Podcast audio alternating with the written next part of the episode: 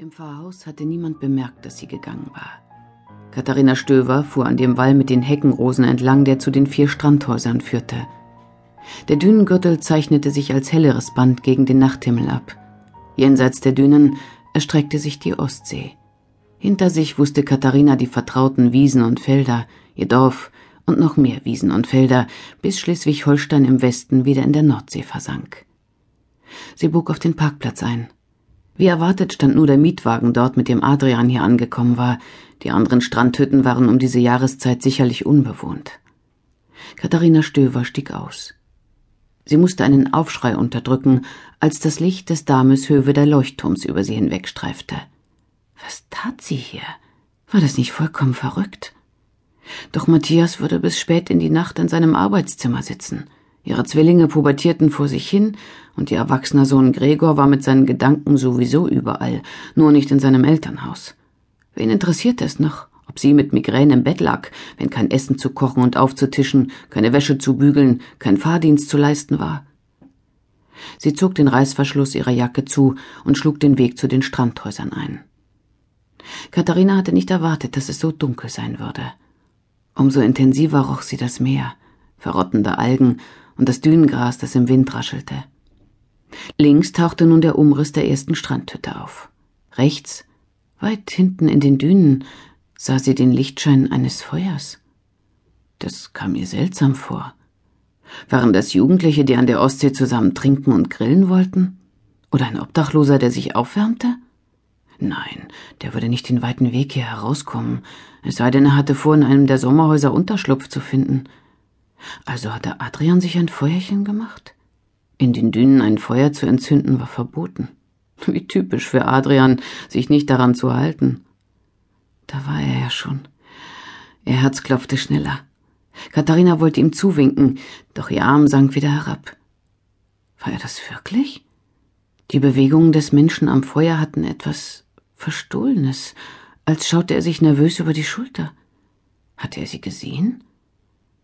Und wenn es jemand anders war, wo war dann Adrian? Die Strandhütten oberhalb des Weges sahen allesamt dunkel und verlassen aus. Auch der Pfad zum Strand hinunter war menschenleer gewesen. Sie war allein. Und das da vorn war nicht Adrian. Der Fremde verharrte, als hätte er sie bemerkt. Einen Moment stand er reglos vor dem zuckenden Lichtschein. Sie hielt die Luft an. Erst sah es so aus, als käme er auf sie zu. Doch dann ging er zielstrebig in Richtung Leuchtturm davon. Katharina hörte jenseits der Strandhäuser ein Motor aufheulen. Ein tiefes, unregelmäßiges Blubbern, das schwächer wurde und sich in der Ferne verlor.